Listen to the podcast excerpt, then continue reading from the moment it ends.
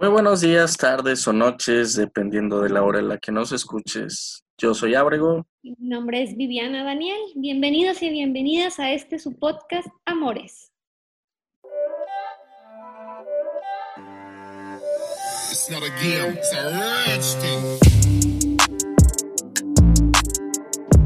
Muy buenas tardes, ¿cómo estás compañera? Bienvenida a otro martes más, otro martes de podcast. ¿Cómo te ha tratado la semana? Muy bien, muy lluvioso, pero aquí andamos. Bastante lluvioso, ¿no? ¿Qué tal estuvo allá para tus rumbos? Pues bien, no estuvo, pensé que nos íbamos a inundar, pero no, estuvo bien. ya andaba con todo el plan de emergencia, casi corriendo, pero bien. ¿Por tus rumbos? No, pues igual, andamos aquí preocupados de que no, no se nos metiera el agua y todo eso, pero no, bastante tranquilo, a, en excepción de algunos casas, hogares, seguramente que estuvieron pasándola mal, pero pues esperemos que ahorita ya estén mucho más tranquilos, ¿no? Ojalá que esta lluvia les haya pasado rápido y que ahora sí que lo que no nos cayó en todo el año, nos cayó en dos días, ¿no? Ojalá que esto pase, pase muy, muy rápido. Al menos nos mantuvo en casa, que es una, una de las ventajas. No salimos para nada. Oye, y también pues muy contenta y entusiasmada con ese tercer podcast que vamos a empezar con este tema de infidelidad pero antes de arrancar, es, es importantísimo y, es mucha emoción porque estamos eh, empezando con esta nueva etapa también de podcast. Tenemos invitada especial. Exactamente. Esta nueva etapa consiste en invitados y dos, la maldita música de fondo. Ya ah, la vamos a quitar por completo. Ya recibimos muchos comentarios. Ya vimos que no, no funciona mucho la música de fondo, así que lo vamos a hacer sin música de fondo. Entonces, ya sin música. Y la otra, pues la invitada que tenemos el día de hoy, alguien que nosotros queremos mucho, alguien que nosotros conocemos mucho, es también psicóloga, es aquí de Saltillo, Coahuila, la licenciada Ana Yadira Hernández, que acá sí que entre los compas la conocemos como Yadira. Así que nos gustaría presentarla para que ella de alguna manera salude y que también nos haga una muy breve semblanza, ¿no? De quién es, a qué se dedica, nosotros ya sabemos ah, eh, hasta de sobra a qué se dedica, pero pues nos gustaría que ella lo platique. Yadira, hola, ¿cómo estás? bienvenida en este espacio. Claro que sí. Hola, buenas tardes. Estoy muy bien, gracias, muy emocionada. No les digo que no, pero nerviosa también de participar con ustedes. es este, algo nuevo para mí, pero digo, con toda la confianza de que será algo que sea útil para todos y quienes nos escuchan, ¿no? Me presento, soy Yadira, para, dices tú, para quienes me conocen y a quienes me están escuchando. Soy psicóloga clínica, trabajo en Secretaría de Salud y coordino tres programas de prevención de la violencia. También tengo mi consultorio privado y pues bueno, este, participo específicamente en el programa de reeducación y en el de estrategias preventivas en los diferentes ámbitos y comunidades que tenemos y damos atención de parte de Secretaría de Salud. Muy bien, esa es la que nos respalda en este tipo de proyectos. Y qué chido, de alguna manera, pues te conocemos eh, ya de, mucho tiempo, sabemos a qué, a qué te dedicas y de alguna manera, pues nosotros también estamos muy de lleno con estos, con estos programas, ¿no? Obviamente estamos trabajando en conjunto y pues para nosotros es un gusto poderte tener aquí con nosotros y que puedas ser parte de este podcast y ahora es que, como dicen, darnos la patadita de la buena suerte también, ¿no? Al ser la primera invitada. Muy bien, muchas gracias. Pues más bien la, el agradecimiento es para ustedes porque sé que están empezando esto y bueno, el darle la patadita de la suerte es más bien como acompañarlos en un paso más de éxito de lo que están logrando y pues bueno, a la orden. Vamos a empezar. Ya está. Nuestro tema de hoy, pues bueno, como mencionamos, la infidelidad. ¿Cómo ven este tema? Mm. ¿Es, tan extenso este tema y tan controversial? No, sé, no, se vio, pero me acabo de persinar. Cuando hablamos de infidelidad, hay, hay, que, hay que hablarlo como de alguna manera desde, desde un punto de vista como etimológico, ¿no? Si, no, si bien no vamos a ver dónde inició y cuándo y por qué, etcétera, sí saber que es una de las palabras que de alguna manera, como cuando hablamos de violencia, que de alguna manera cada quien tiene una idea diferente, ¿no? Entonces sería importante primero saber para ti qué es infidelidad, ¿no? Entonces, para cada una de ustedes, ¿qué es infidelidad o qué consideran ustedes como infidelidad? No, pues digo, se considera desde muchos puntos. Empezamos eh, desde el afecto, el compromiso y sobre todo como la, el apego, se puede decir también, que tenemos hacia otra persona y pues que se puede romper en, muchos aspectos, ¿no? Puede ser infidelidad, digo, desde mi perspectiva, desde lo que se puede trabajar, desde lo sexual, desde lo amoroso, lo afectivo, o y luego como dicen, pecamos y somos infieles hasta con el pensamiento. Yo creo que viene más bien a la falta, o yo lo podría definir como la falta de lealtad a la persona con la que estás. Así de fácil. Ok, muy interesante porque eh, es esta, es lo que vamos construyendo y lo que inclusive vamos teniendo desde la familia, este pensamiento de la infidelidad, ¿no? Eh, para mí también eh, abarca mucho esta como lealtad que le tienes a la otra persona, pero como cada quien la va construyendo, no sé si a, su ganancia, pero también fíjate, hace poco había estado escuchando... A su beneficio. O a su beneficio, exactamente. Había escuchado precisamente que también la fidelidad se va construyendo eh, hacia otra persona, pero también cómo vamos construyendo esta fidelidad hacia mí como persona, ¿no? O sea, es, le soy fiel o soy leal a otra persona, pero también qué pasa que no me fui leal o no me fui eh, fiel a mí como persona, como tal. Y complementando esto que mencionas de alguna manera, como dices, generalmente cada una de las personas lo hacemos a nuestro beneficio, ¿no? La usamos a nuestro beneficio y es, pues yo sí estuve hablando con alguien, pero nunca la besé. Sí la besé, pero pues no hubo relación sexual. Y cuando nos la aplican a nosotros, y es como de que, ¿y este mensaje? ¿Cómo, cómo que le estás diciendo que qué guapo, que, que, se ve muy bien, o por qué le diste like, o por qué le diste me encanta, etcétera? Ese tipo de cosas, como dices, de alguna manera lo estamos manejando a, a conveniencia de uno de nosotros para una, nosotros quedar como el bueno, y ahora sí que soltar la pelotita y que se hagan bola los demás, ¿no? Que sea la culpable la otra persona, yo no. Claro, o sea, en, eso de, la parte de que a mi beneficio es, por ejemplo, yo tenía tengo una conocida que dice que para ella el que su pareja vea fotos de otras chavas en Facebook o en Instagram y que le dé like, a lo para ella ya es infidelidad. ¿Cómo cada quien... yo, yo, te hago esa pregunta, para ti, para ti es, infidelidad, por ejemplo, el seguir a alguien más en Facebook, Instagram, darle like o incluso hasta darle me encanta sociales como Facebook. ¿Tú consideras eso como algo grave dentro de una relación? No, no. Eh, para mí ¿Y por qué no se debería de considerar como algo grave? Porque inclusive ya hablamos a lo mejor inclusive formas de control o formas de violencia muy sutil dentro de la relación, ¿no? De que no me gusta que tengas a lo mejor mujeres en Facebook ¿Por qué? Porque a mí me dan celos y a lo mejor ya pienso que este, me eres infiel. Pero bueno, a lo mejor va desde mismo. Y no, o sea, para mí la infidelidad abarca a lo mejor inclusive ya algo sexual o el inclusive ya involucrar esta parte emocional.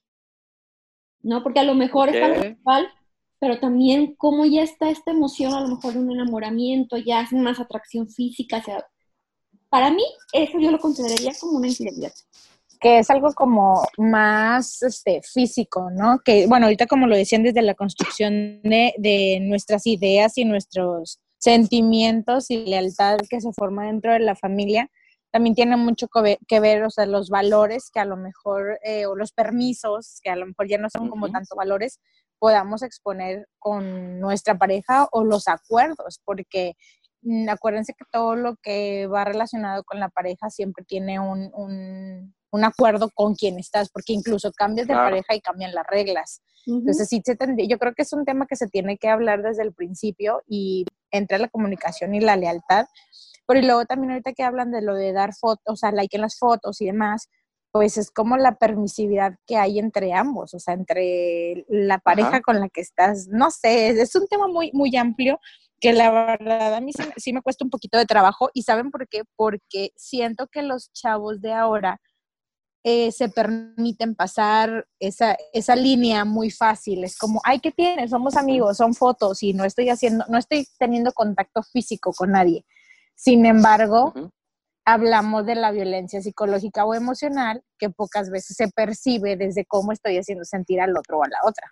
No, y que, digo, yo lo, yo lo digo desde el punto de vista como hombre, generalmente pues le das like o me encanta pues cuando es alguien que te atrae O sea, puede, eh, lo ideal sería como dar like por decir, ah, yo reconozco la belleza de otra persona, pero ¿por qué solo uno como hombre le da like a las fotos de mujeres, no? ¿Por qué no le da like a las fotos de hombres?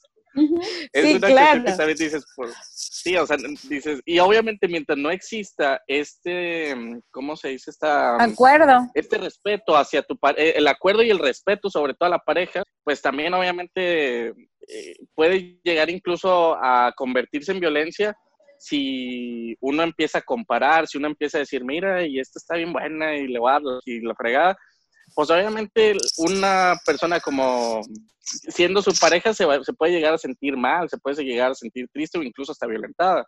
Por eso Exacto. es parte de generar esos acuerdos y ese respeto dentro de la relación. Esta parte de los acuerdos, eh, en lo que menciona Yadira, qué importante es porque hablamos inclusive que ahora, eh, en esta parte de relaciones está la monogamia, en este acuerdo, ¿sabes qué? Eh, pues nada más una sola pareja. Pero luego, ¿dónde entran estas parejas poligamias donde pueden, no hay ningún problema, donde pueden tener varias parejas, Mm. tanto emocional o inclusive sexuales? Eh, qué importantes son estos acuerdos y que dices, bueno, ahí entra la infidelidad, no entra la infidelidad, qué concepto inclusive tiene eh, esta pareja bajo estos acuerdos acerca de, de- de tener varias parejas.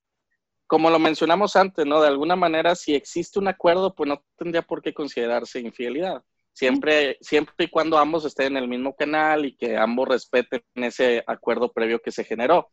Mientras una de las dos partes no esté de acuerdo o no esté informada, pues ahí sí no, ahí- entra obviamente como un ejemplo claro de infidelidad.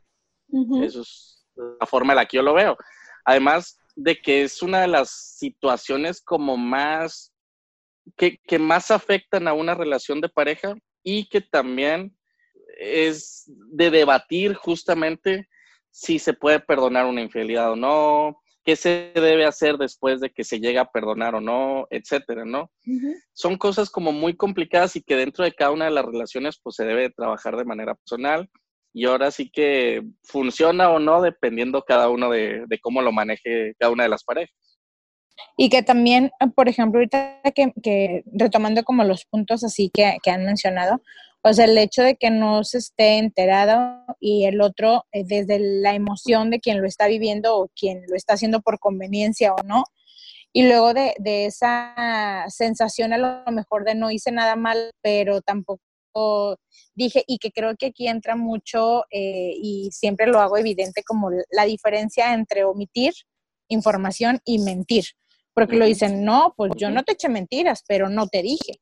Y entonces es otra vez como esta falta de comunicación en donde por conveniencia puedo su- suponer que no es este, una, una infidelidad, pero finalmente sí se puede considerar por la omisión de la información o por algo que yo sé que puede lastimar al otro y pues no lo dije, pero tampoco te dije mentiras.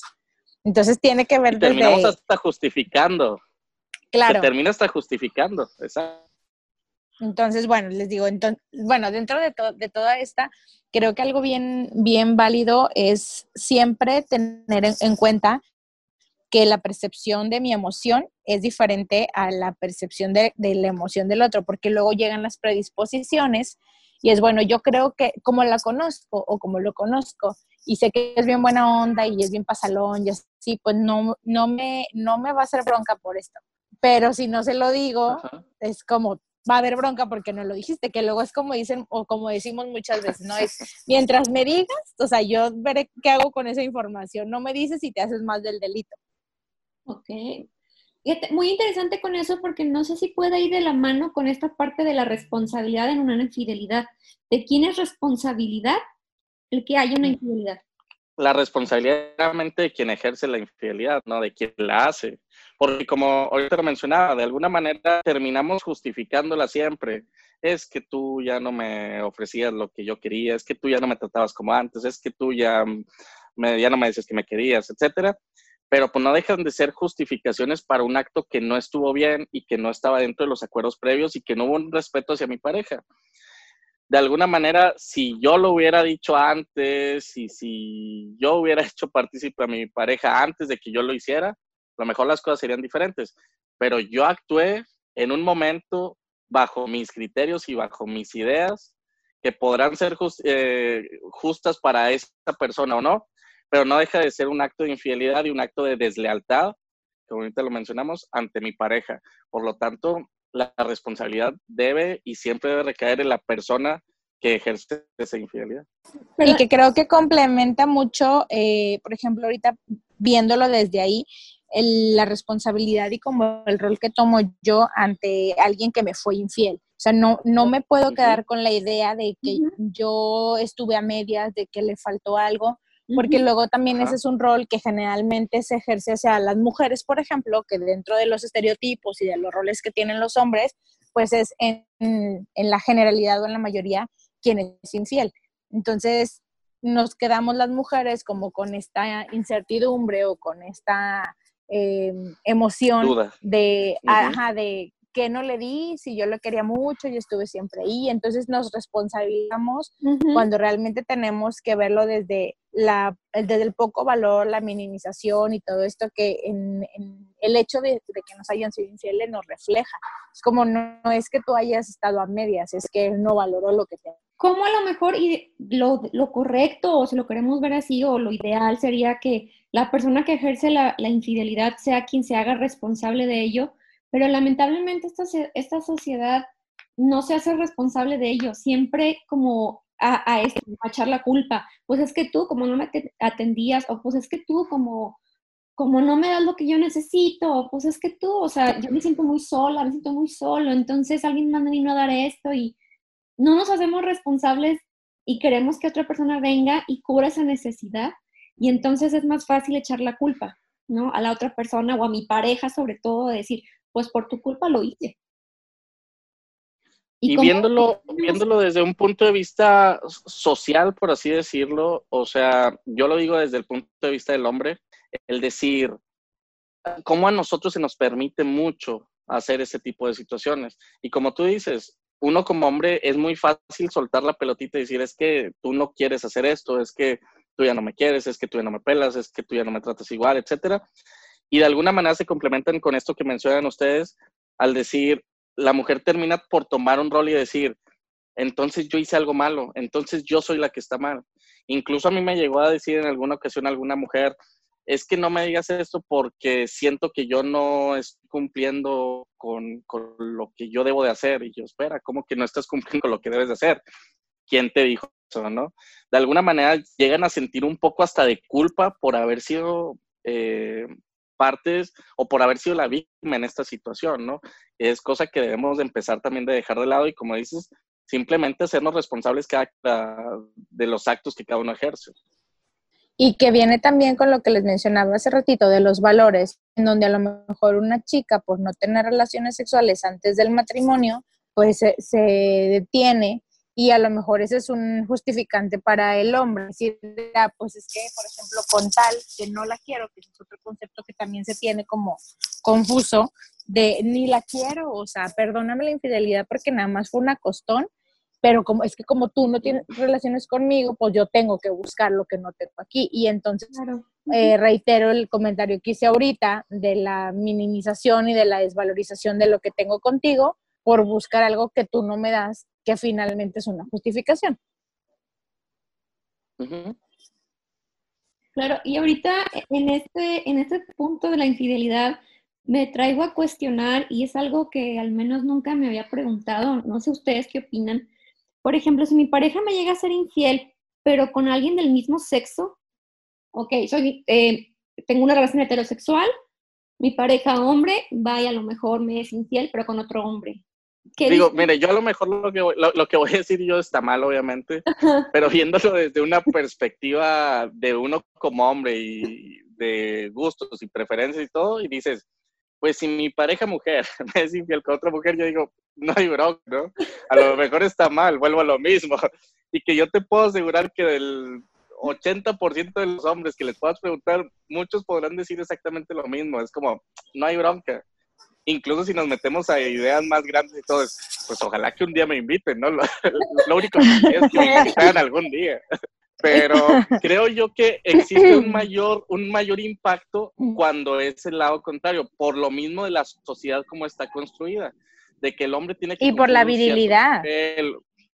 Ajá, exacto. Porque imagínense, ¿qué pensarían ustedes si su pareja les es infiel con otro hombre? Seguramente dices, para empezar, deja de ser hombre. Dentro de esta sociedad y dentro de lo, de lo que dice la sociedad o dicta la sociedad, dices, si le gusta otro hombre, deja de ser hombre. Malamente.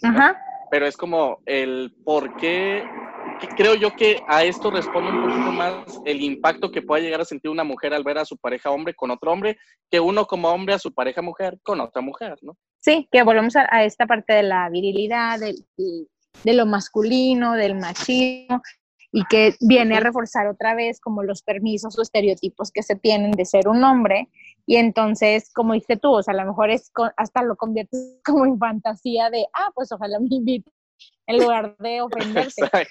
Y en caso de las mujeres, si es como eh, le quitas el, el, concepto de lo que representa una pareja, al menos para una relación heterosexual, el que sea eh, el hombre como el protector, el, no sé, o sea, con todos los roles que puede llevar, desde, desde la conquista y todo eso, porque ya lo relacionas con otro hombre, se pierde el concepto de, de lo masculino, por así decirlo. Exacto, y sí, de hecho, si nos vamos a una cuestión de, por ejemplo, hablando de, parejas heterosexuales, eh, cuando se habla de una cuestión de un trío, el hombre siempre dice dos mujeres y yo. Y la mujer siempre, o bueno, no siempre digo, la mayoría de las veces dice una mujer y otro hombre. O sea, en realidad sigue siendo lo mismo, dos mujeres y un hombre. Es muy raro cuando en una ocasión se dice, no, pues dos hombres y yo, porque volvemos a esta parte de decir, no quiero perder esta imagen o esta virilidad, por así decirlo, del hombre y quiero pues seguir disfrutando al hombre como esta sociedad me dice debe de ser él, ¿no? Volvemos al inicio de lo que comentábamos de los acuerdos. O sea, que está permitido dentro de nuestra relación heterosexual o homosexual, como, se, como lo podamos, eh, como estemos involucrados, pero va de estos acuerdos a y estos límites o esto a donde yo también estoy permitiendo o hasta donde yo puedo permitir que se haga dentro, que se pueda hacer o no dentro de esta relación. Porque aquí es donde entrarían incluso hasta las parejas swingers, ¿no? Que dicen, no, de alguna manera no hay em, esta parte de una infidelidad, no hay una, eh, una violencia que yo pueda estar ejerciendo contra mi pareja, ni mucho menos, porque se supone que es un acuerdo en el cual tanto ella como yo estamos de acuerdo en poder experimentar con otras parejas, con otras personas, pero pues ahí ahora sí como lo dices, existe la comunicación, existen los acuerdos y pues no tiene por qué haber inconveniente alguno en esa situación, ¿no? Sí, porque incluso también, eh, según lo que he leído, el hecho de que tengan ese acuerdo de las parejas swinger es como solo en ese momento y como en una reunión específica.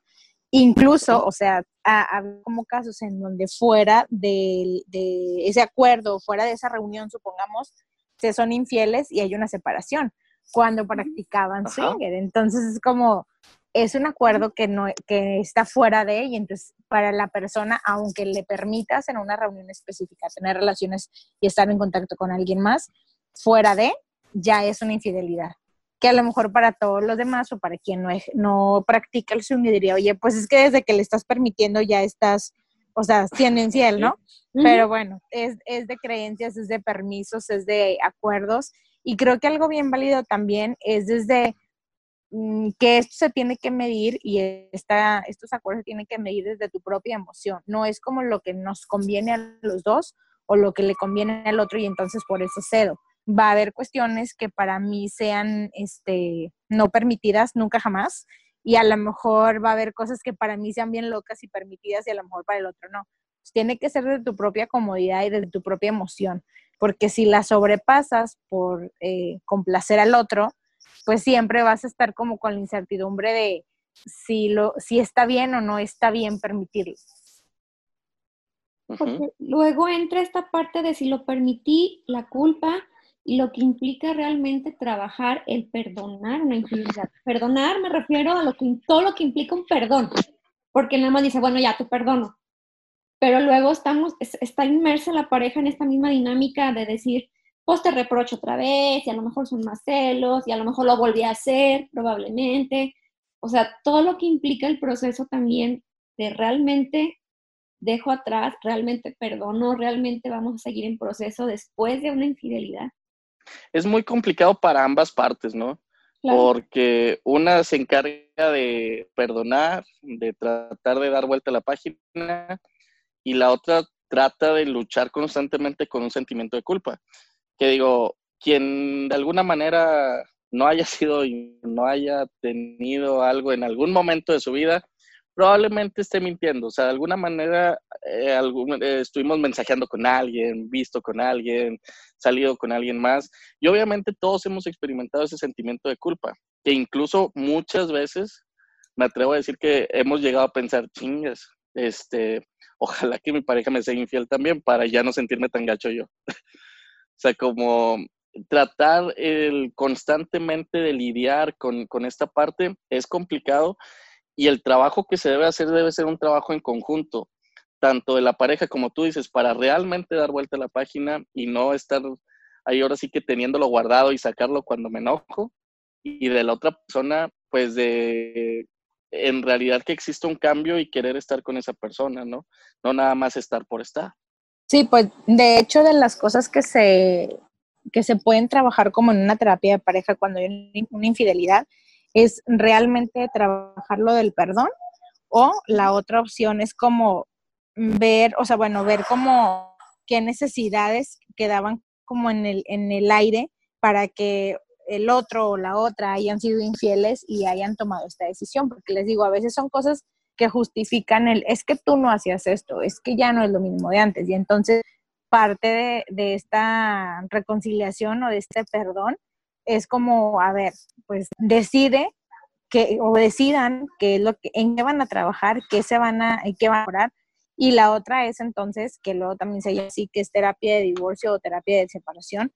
Si ya lo intentaron y siempre son reproches y siempre son quejas, entonces pues ya no va a funcionar porque aunque uno o el otro se esfuerce, si se perdió la confianza, si se perdió la comunicación o incluso si se perdió mi propia seguridad como a quien le fueron infiel, no, no lo puedes recuperar con los cambios que tenga la otra persona.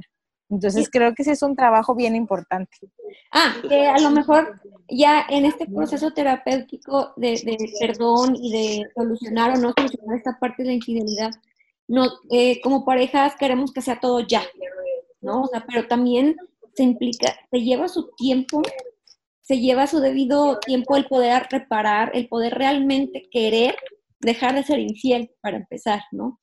Porque luego está esta parte de que, bueno, sí quiero, pero nada más para por lo mejor estar bien en el momento, pero vuelve a suceder.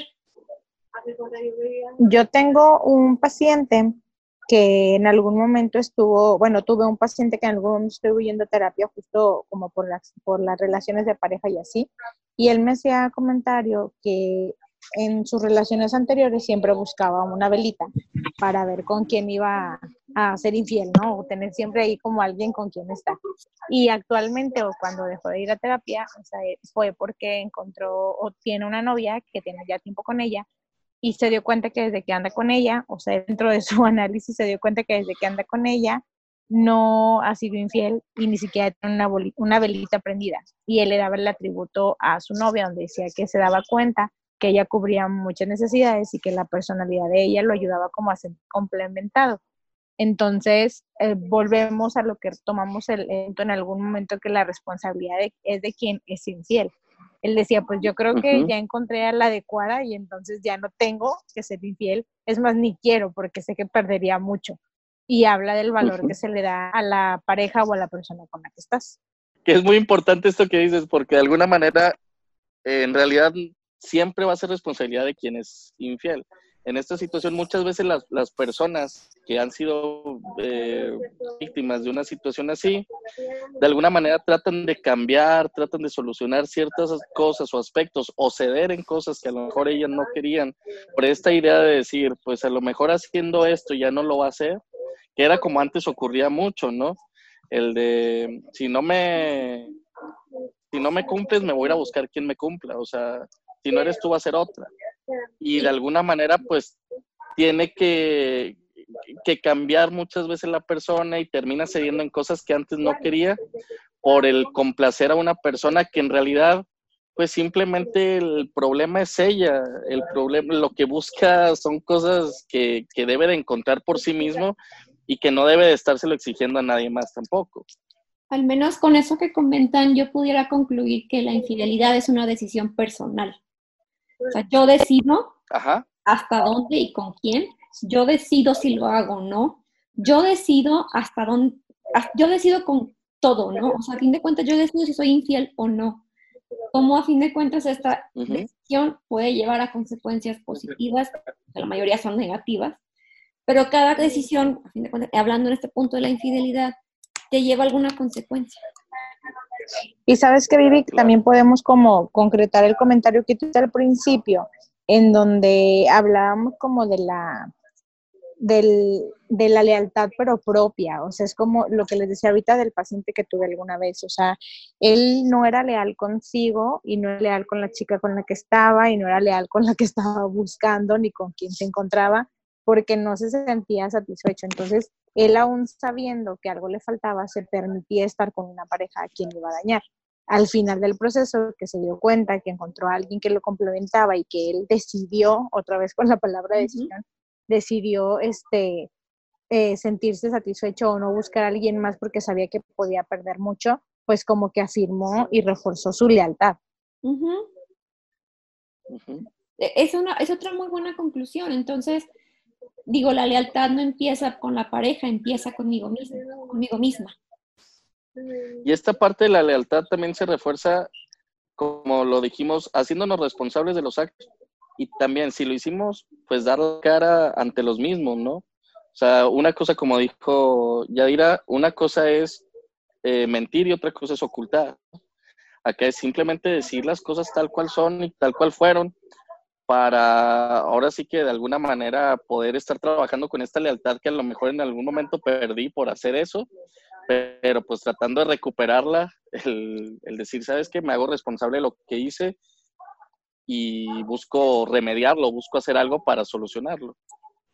O incluso con la consecuencia de que lo que tenía lo voy a perder, o sea, no, aferrarnos porque luego también es, se convierte ya en esta dinámica de la violencia donde obligo a quien lastimé a que tiene que estar ahí porque dentro de mis justificaciones es no fue para tanto, entonces, ay, ni la besé, nada más le escribí. Sí, pero ¿qué le escribías? Y entonces volvemos al punto en donde tengo que ser responsable de mi decisión y tengo que enfrentarme a una pérdida. Y a lo mejor luego, como dicen, te, te quedas como el perro de las dos tortas, ni con quién era tu novia o tu novio, ni con quién fue tu, tu free o lo que sea, ¿no? Entonces también es bien importante que se tenga esta conciencia desde, bueno, va, me voy a aventar así, pero también sé que tengo mucho o poco la cantidad que sea que perder y que lo tengo que, que concientizar y aceptar. y es también ver la otra parte, ¿no? Tanto la persona que está ejerciendo esta infidelidad, pero también quien la vive, ¿no? Eh, eh, eh, la parte de también yo decido si la perdono o no. Yo decido si lo dejo pasar o no. Yo decido si a lo mejor me sigo creyendo a lo mejor esta, estas mentiras o la parte que me oculta. Mm, yo decido hasta dónde inclusive si a lo mejor lo hice una vez, le perdoné, cuántas veces más lo voy a hacer. Eh, también hacerme responsable yo, si yo lo estoy viviendo, de estas decisiones eh, de lo que está pasando en esta relación.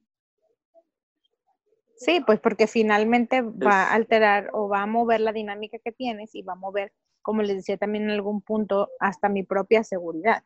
De decir, bueno, o sea, él me dice o ella me dice, ya no va a pasar, pero ¿y si sí? Entonces estoy todavía con la incertidumbre y aparte, eh, pues altero mis emociones, ¿no? Ni siquiera estoy tranquila, a lo mejor ya no soy feliz o ya no me siento importante y bueno, otra vez volvemos al punto donde retomando es como que tienes que volver a, buscar la lealtad contigo, tu seguridad y obviamente tu comodidad y la confianza con quien estás. Porque finalmente las parejas son para eso, o sea, las parejas son para mm, conocerse, reconocerse, mm, ocasionalmente perdonarse pero no para estar eh, eh, viendo qué, le cambio, qué le hago, porque entonces no es mi pareja o no es la, pareja que yo quiero para mí.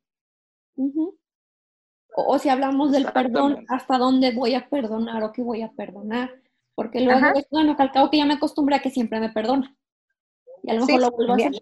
¿No? O sea, es, es buscar ese punto como pareja de donde comentas, de donde nos conocemos, nos reconocemos, pero también hasta donde yo también, en este punto de mi lealtad, hasta donde también te puedo perdonar. y que no está mal perdonar y no está mal también decir yo no puedo perdonarlo. O sea, cada quien tiene, pues, cada quien es un mundo, cada quien es respetable lo que decide. Y pues simplemente el, el, evaluar el qué tan importantes son estas situaciones, el qué puede hacer uno para sentirse bien prácticamente con uno, ¿no? O sea, de manera personal, ahora sí que olvidándonos un poquito de la otra persona es qué es lo que quiero yo en mi vida y qué es lo que yo puedo empezar a hacer para estar tranquilo y para estar feliz. Básicamente es un tema muy largo, muy entretenido. Eh, creo yo que al menos para el día de hoy es más que suficiente. ¿Cómo se sienten ustedes después de esta plática? Yadira, ¿cómo te sientes tú al haber estado de invitada en este primer podcast de, de invitados? Muy bien, la verdad es que este sí es un tema muy complicado porque luego no puedes, mm, la idea es como no, no transmitir esta permisidad, pero tampoco poner un, un bloqueo de nunca lo perdones porque les digo, las reglas cambian cuando cambias de pareja. Entonces a uno le puedes permitir y al otro no, pero bueno, eso va desde tu claro. Y la verdad es que para mí es un tema complicado porque tengo muchos pacientes que pasan por este proceso y cada uno lo vive diferente. Yo creo que he aprendido y ahorita eh, confirmo, les compartía, es un proceso que se tiene que vivir desde lo resolvemos y lo arreglamos con acuerdos o realmente ya no vamos a funcionar y ahí la Entonces eso ya dependerá de cada pareja. Y en lo personal, eh, con el hecho de participar ustedes, súper contenta, me da mucho gusto que sigan avanzando. Y pues bueno, creo que en el momento ya que pasé la, la prueba, pudiera estar de nuevo con ustedes. Claro, y ojalá ya, ya en un formato presencial, ¿no? Porque aquí es un batear con las llamadas a distancia y si me está escuchando, no me está escuchando, llega tarde mi audio, etcétera. Mejor un día ya de manera presencial estar poder ahí eh, reforzando este, e, este tema con a lo mejor con un segundo capítulo. Y hasta con video, estaría padrísimo que estos fragmentos que vayamos grabando en audio y video los podamos subir a nuestra página. Recuerden que también tenemos nuestras redes sociales y nos pueden estar siguiendo por ahí. Si tienen alguna duda, comentario o conocer inclusive más acerca de Yadira, pues bueno, nos dejan ahí sus comentarios y nosotros con gusto les vamos a responder.